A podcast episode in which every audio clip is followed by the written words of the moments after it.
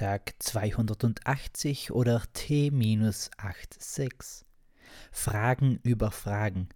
Aber bekanntlich gibt es ja keine dummen Fragen, nur dumme Antworten. Und dumm ist nicht gleich falsch. Das mag natürlich unsinnig klingen, aber nicht alles, was klingt, ist auch Musik. So oder irgendwie anders heißt es doch in einer Redewendung oder aber einem Märchen.